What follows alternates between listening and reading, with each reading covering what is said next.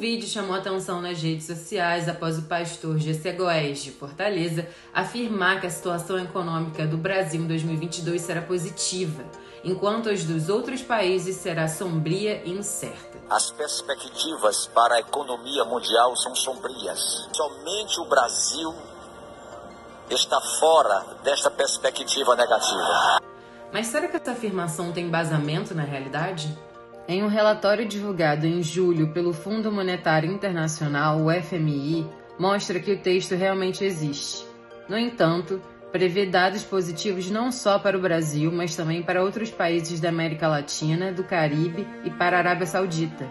Porém, para o Brasil, a estimativa de crescimento econômico é de 1,7% em 2022. Procurada, a igreja respondeu que o pastor se baseou em reportagem publicada por diversos portais de notícias do país.